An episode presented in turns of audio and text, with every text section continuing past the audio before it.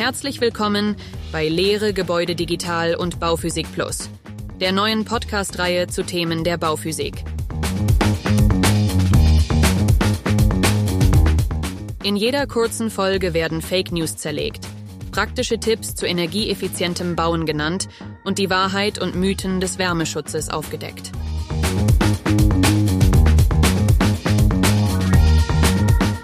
Starten wir die Aufklärung mit unseren Gastgebern, Lars Klitzke und Martin Zervas. So, Lars, herzlich willkommen. Geht's dir gut? Ja, hallo und guten Tag, lieber Martin. Sehr gut sogar. Vielen lieben Dank der ja. Nachfrage. Ich hoffe, es geht dir mindestens genauso gut. Ja, doch, doch, doch. Wir haben uns ja ein bisschen warm geredet gerade. Insofern ähm, sind wir da auch schon voll im Thema. Herzlich willkommen an alle Zuhörerinnen und Zuhörer. Wir starten in eine neue Podcast-Folge oder Podcast-Reihe. podcast reihe ähm, hinein. Wir wollen ein bisschen aufräumen, Lars, mit so Fragen, die uns immer wieder über den Weg laufen, wo wir wissen, wie wir dazu stehen, Fragen, die immer wieder auftauchen und äh, wollen da so ein bisschen Licht reinbringen. Ne? Das machen wir jetzt in ein paar Folgen. Und äh, ja, was wäre so deine Idee hinter der Reihe? Ja, dass wir aufklären mit den gängigsten Ressentiments, Vorurteile, die uns in der Energieplaner, Energieberaterwelt im Bauingenieurstudium TGA uns begegnen und die wir tagtäglich im Grunde genommen entkräften dürfen, müssen vielleicht sogar. Also Aufklärung betreiben, faktenorientierte Bewertung der Sachlage. Mhm. Und äh, ja, wir haben mal so ein paar Fragen zusammengetragen. Die meisten kamen von dir, aber ich kenne die Fragen natürlich auch. Also wir sind erstmal versorgt. Aber wenn Sie zu Hause oder wo auch immer Sie das hören, selber Fragen haben, Nachfragen haben, dann schreiben Sie uns bitte. Wir greifen das sehr gerne auf in der nächsten Folge und äh, merken ja auch so, wo wir vielleicht noch ein bisschen tiefer einsteigen sollten oder wo vielleicht noch Miss Missverständnisse bestehen. So, was machen wir heute? Wir hören uns uns mal an, welche Frage haben wir gezogen. Wir starten rein. Einen Blick hinein. Hier ist das Thema der Folge. Wärmedämmung lohnt sich nicht und ist nicht ökologisch bzw. nachhaltig. Was ist dran? So, das ist unsere Frage von heute. Wärmedämmung lohnt sich nicht, ist nicht nachhaltig, nicht ökologisch. Lars, wo begegnet uns das immer wieder? Ja, man es begegnet uns nicht nur in Lehre und in der Praxis, sondern es begegnet uns fast überall. Das heißt, wenn wir mit Letztverbrauchern, mit Beratsuchenden, beratenden Investoren, Hauseigentümer, Bauherren sprechen und Energiekonzeptionen vorlegen, dann erkennen wir immer wieder den Passus, wenn ich dämme, dann schimmelt's. Wenn ich dämme, dann rechnet sich das nicht, dann amortisiert sich das nicht.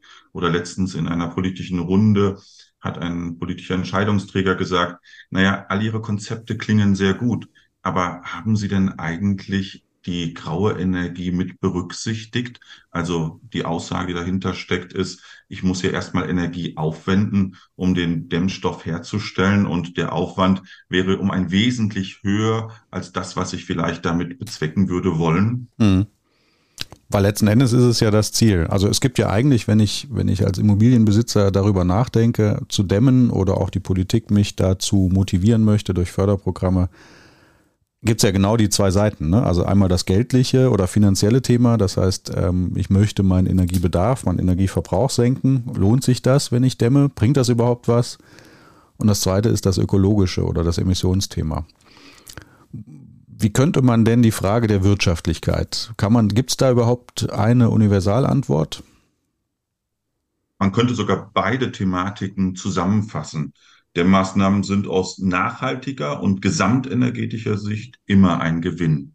Das heißt, ähm, das, was ich an Investitionen aufbringe, wird sich auch immer rentieren, wenn man das so ganz einfach salopp versuchen würde zu formulieren. Das heißt, wenn ich ein Gebäude, Instandsetzungsmaßnahmen durchführen würde und ich muss sowieso ein Invest tätigen, Austausch der Fenster, Austausch des Daches oder Neuerstellung des Daches oder Farbanstrich gleich Wärmedämmverbundsystem und diese Maßnahmen miteinander koppelt, kommt man auch immer auf ein ökonomisch sinngebendes Ergebnis. Hängt das nicht vom Baualter ab? Also wenn ich jetzt, äh, wenn ich jetzt ein Haus in 50er, 60er Jahren vor mir habe, vielleicht gerade geerbt oder gekauft habe, ist das was anderes, als wenn ich jetzt darüber nachdenke, mein vielleicht erst 20 Jahre altes Haus nochmal in Angriff zu nehmen? Die Frage ist vielleicht der Priorisierung. Also wann mache ich welche Maßnahmen? Wir können ja über technische, wirtschaftliche Lebensdauern sprechen und man wird vermutlich mit einer Maßnahme nicht starten, die noch eine Restlebensdauer von 30, 40 Jahren hat. Aber wenn ich jetzt das 20 Jahre alte Gebäude nehme, das was zum Beispiel vor 20 Jahren die Heizungsanlage gewählt und eingebaut hat, dann wird vielleicht die Heizungsanlage priorisiert sein. Wenn wir Fenster betrachten, die in der Regel eine Lebensdauer von 20, 25, 30 Jahren haben, dann wird man vielleicht im zweiten Schritt an Fenster, Haustür gehen und dann wird man vielleicht an die Außenwand und ans Dach herangehen. Und dann kann man ja anfangen zu bilanzieren. Das heißt, einmal auf der energetischen Ebene Kilowattstunden pro Quadratmeter und das sind physikalische Verhältnisse. Darüber lassen sich in der Regel auch keine Konsensgespräche führen. Und auf der anderen Ebene, naja, wie viel Energie muss ich denn aufwenden, um etwas zu verändern? Und die Veränderung bedeutet ja nicht immer Abrissrückbau, sondern vielleicht auch Ertüchtigung, Aufdopplung, was man dort in die Überlegung und in das, die Konzeptionierung mit einbauen könnte. Mhm.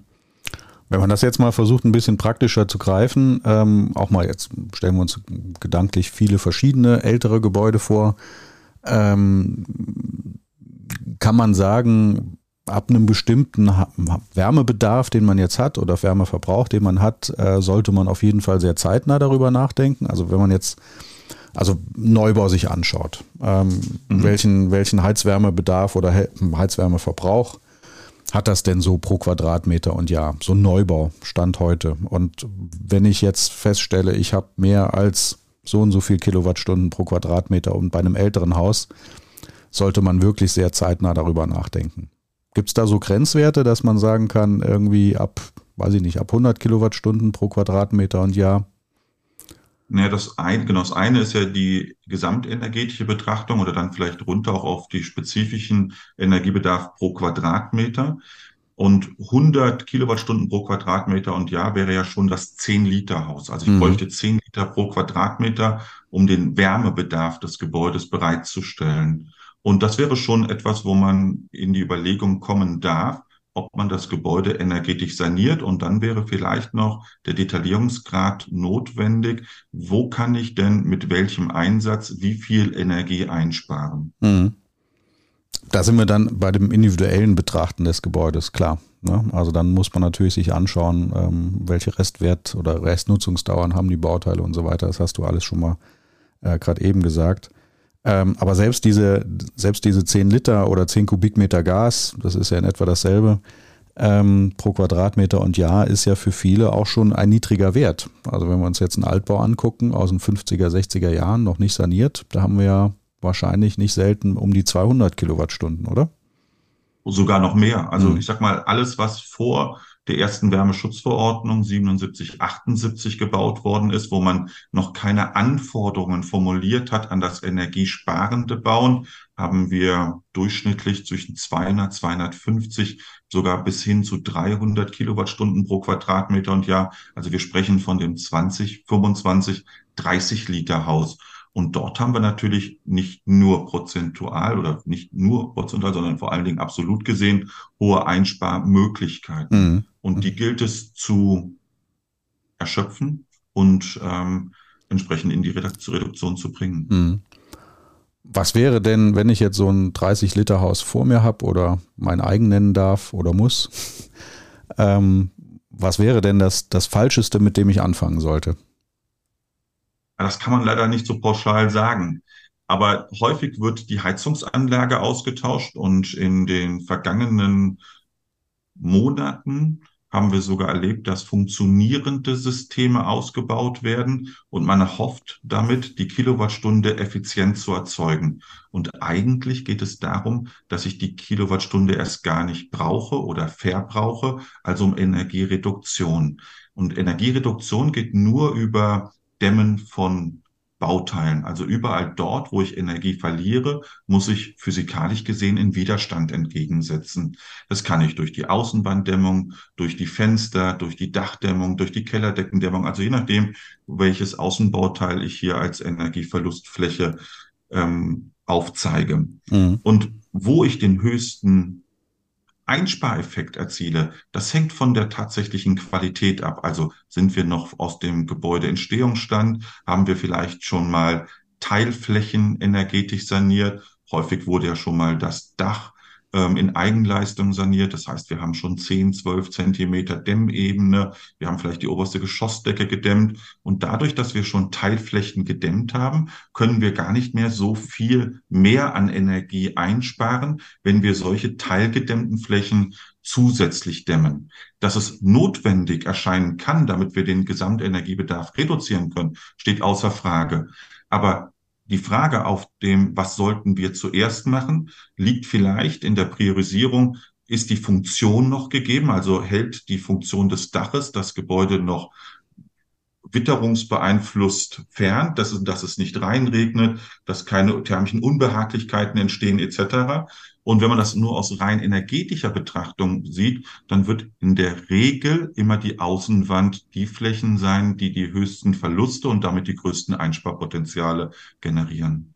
Ja, oder die Kellerdecke, ne? Wenn man das einfach machen kann, ist das natürlich auch eine, genau. dankbar, eine dankbare Fläche, weil einfach erstmal ähm, im Vergleich. So sieht's aus. Ne? Also wenn ich mit wenig Budget etwas machen würde wollen, also dann könnten wir sogar noch früher anfangen und sagen, naja, was kann ich eigentlich am Energiebedarf oder was beeinflusst eigentlich den Energiebedarf meines Gebäudes und wo kann ich vielleicht ohne monetären oder auch Materialaufwand schon eine Energiereduktion bewirken. Allein indem ich meine Temperaturen reduzieren, das haben wir letztes Jahr durch die Insima MIV kennengelernt, indem ich ähm, ein Grad und meine Raumtemperatur reduziere, spare ich sechs Prozent ein. Es gilt dann die Kombination, sich auch damit auseinanderzusetzen, welche Räume werden überhaupt frequentiert und kann ich dort vielleicht teilweise die Raumtemperaturen reduzieren, immer auf ein Mindestmaß, damit es nicht zu Feuchtakkumulation und Schimmelproblematiken kommt, dass ich vielleicht mich mit meiner Parametrierung der Heizungsanlage auseinandersetze, Heizkurve, Grenztemperaturen einstelle und dann kann man in den Übergang gehen, was sind denn die geringen investitiven Maßnahmen, die ich vielleicht in Eigenleistung durchführen kann und damit relativ schnell Energieeinsparungen mhm. ähm, ermöglichen kann. Dämmung der Kellerdecke, Dämmung der obersten Geschossdecke. Das sind ja so die Maßnahmen, die einem handwerklich begabten Nutzer einer Immobilie durchaus ähm, ermöglicht werden. Mhm. Kann ich, wenn ich das selber mache, Kellerdeckendämmung, irgendwas kaputt machen dadurch? In der Regel nicht. Also nee, ne? wir reden, ja. reden in der Regel von bauphysikalisch robusten Systemen. Das heißt, wenn ich nicht irgendwo feuchte Akkumulation oder sonstiges, also schon eine Vorschädigung, die ich ähm, offensichtlich sehe, habe, dann passiert eigentlich bei einer Dämmung der Kellerdecke nicht allzu viel. Jetzt mhm. weiß ich, werden viele wieder Grenzfallbetrachtungen auch sehen, aber dann habe ich kein robustes System und dort, wo ich vielleicht Sorge tragen dessen, ob ich in dem Eingriff in ein funktionierendes System eine Schadenswirkung erreiche, na, dann nimmt man einen Experten, einen Fachmann, Fachfrau zur Hand, die dann vielleicht eine Vorabprüfung durchführen und vielleicht dann auch sagen können, das kannst du machen, das kannst du durchführen, du hast damit keine Problemstellung oder du musst auf das oder das achten. Hm, hm. Und wenn wir jetzt mal ähm, so auf die, was ja auch oft gefragt wird, sind so Amortisationsdauern. Ne? Wann rechnet sich das denn, wenn ich jetzt auf den Euro gucke?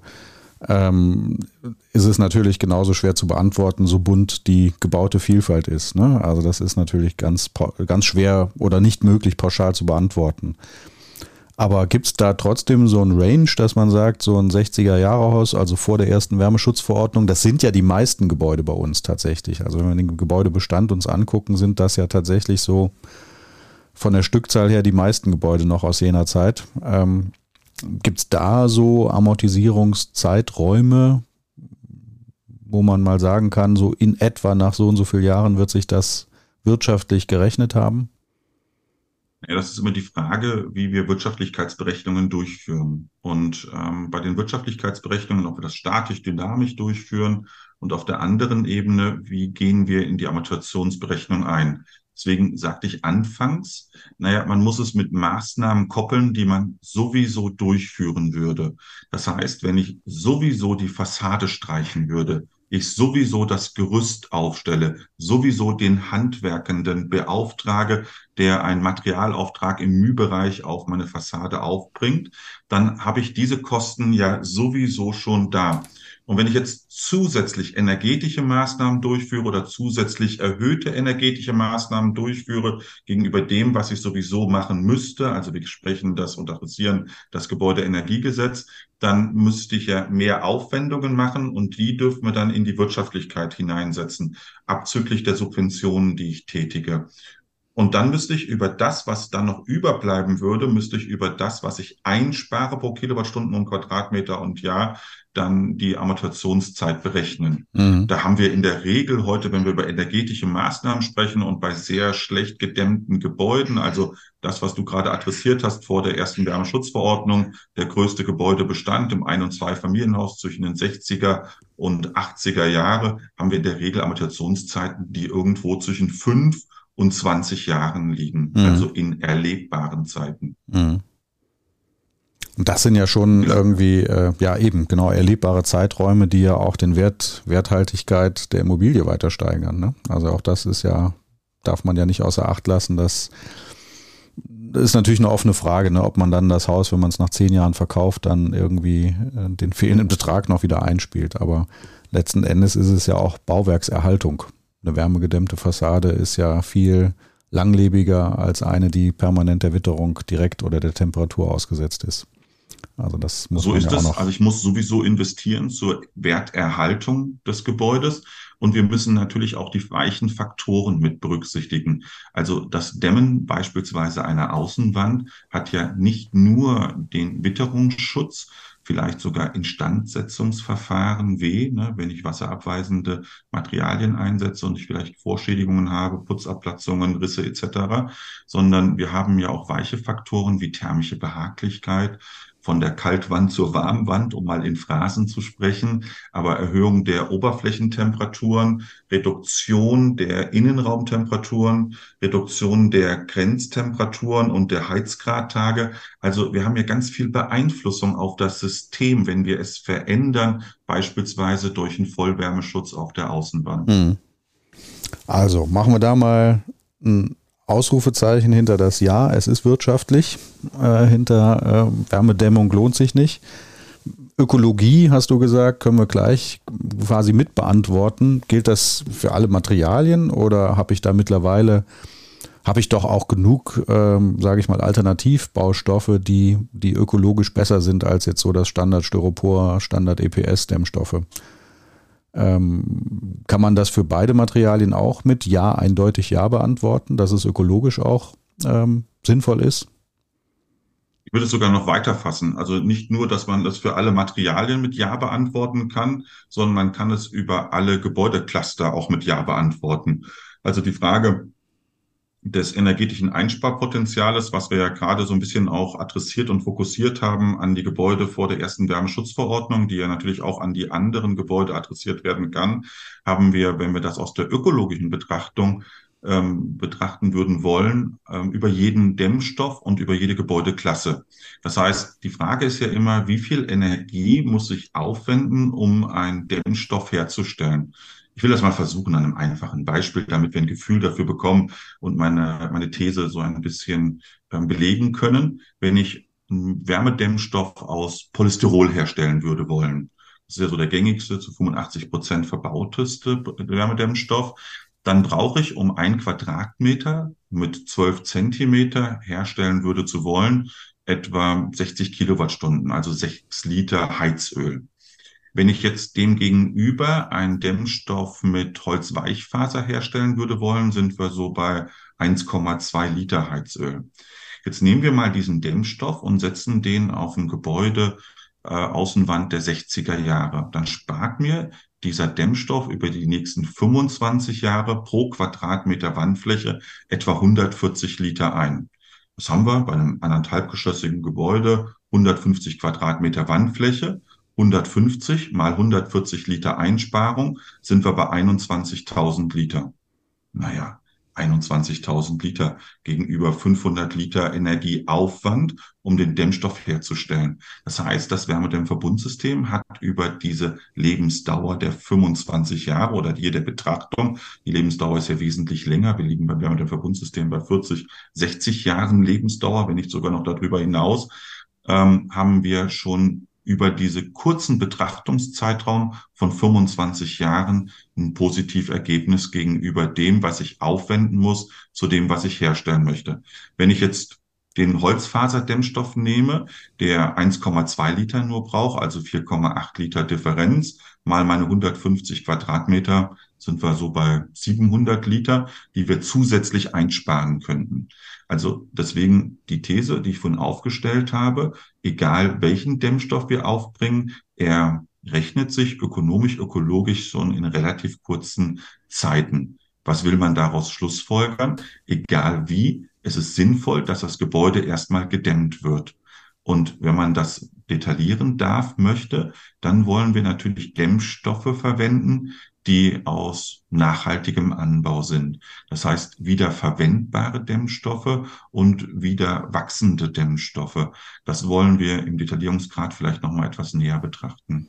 Genau. Wir haben ja noch also mehrere Folgen vor uns, sodass wir da auch noch drüber reden wollen. Ähm, also könnte man doch jetzt so ein bisschen als, als, als Zwischenfazit für, für heute sagen, wenn einer sagt, Dämmung lohnt sich nicht, kann man sagen, doch, Dämmung lohnt sich. Ich würde einfach in den sogenannten Show Notes dieser Folge so einen Link oder mehrere Links reinstellen, damit Sie uns auch glauben zu Hause, also unter anderem auch zur Ökobilanzierung von verschiedenen Dämmstoffen. Ähm, und das sind ja Rechnungen, die man relativ leicht auch selber nachvollziehen kann. Ja, Lars, ähm, ich würde sagen, für heute können wir mal so ein bisschen die erste Frage beantworten. Können wir schon mal einen Haken hintermachen. Ähm, ich habe noch so ein paar Themen zum Thema ähm, oder Fragen zum Thema Dämmung hier stehen, die wir in den nächsten Folgen angehen werden. Eine klang schon durch. Ich habe mein Haus gedämmt und es schimmelt. Ja, auch das hören wir immer. Ähm, das ist dann vielleicht so in dem Kontext zu sehen der atmenden Wände. Auch immer mhm. ganz spannend. Ähm, das heißt, das könnten wir ja als nächstes vielleicht angehen die atmenden Wände und die, die Schimmelproblematik, wenn ich gedämmt habe. Ich glaube, da finden wir auch nach einer Viertelstunde, 20 Minuten Übereinstimmung und können etwas Licht ins Dunkel bringen. Was haben wir noch auf dem Fragenzettel stehen, Lars? Was sind noch so die nächsten zwei, drei Fragen, die dich immer wieder erreichen zu dem Thema? Brandgefahr des Gebäudes. Wenn ich ähm, dämme, dann erhöhe ich die Brandgefahr. Dämmstoffe sind gesundheitsgefährdend. Wände müssen atmen. Das hast du ja gerade schon aufgesetzt. Das ist etwas, was uns immer wieder erfährt. Dicke Wände müssen nicht gedämmt werden. Mhm. Mein, Wand, mein Wandaufbau ist schon mit 30 Zentimeter. Lohnt sich da überhaupt eine Wärmedämmung aufzubringen?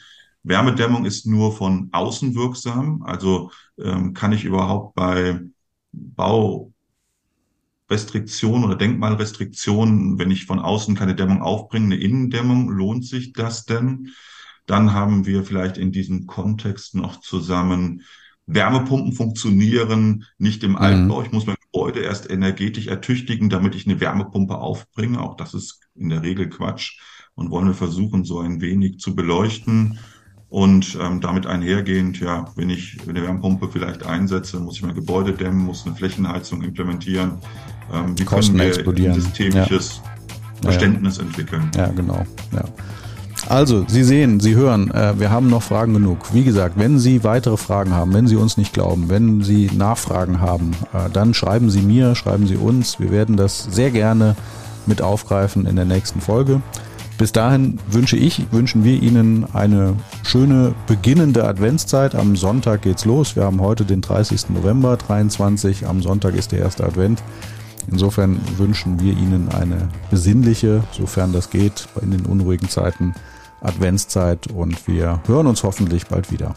Lars und dir vielen lieben Dank. Ähm, vielleicht finden wir auch noch den einen oder die andere Gästin die wir dazu einladen können in, im Rahmen der nächsten Folgen. Ich denke da so an den Gerd Meurer zum Beispiel beim Thema Innendämmung und so weiter. Ähm, könnte sicherlich auch mal lohnenswert sein, da jemanden mit dazu zu holen. Dir erstmal vielen lieben Dank, Lars, aber du hast natürlich auch noch ein Schlusswort. Ja, vielen lieben Dank, lieber Martin. Vielen lieben Dank, liebe Zuhörende, dass Sie uns begleitet haben und dass vielleicht wir auch Fragen beantworten können, die draußen vor Ort in verantwortungswürdiger Form aufkommen. Und vielleicht dürfen wir noch mal ein Fazit ziehen zu dem heutigen Thema. Ganz allgemein spart jeder Dämmstoff über seinen Lebenszyklus ein Vielfaches der Herstellungsenergie ein. Damit wollen wir die heutige Folge schließen und auch ich wünsche eine angenehme Adventszeit. Machen Sie es gut.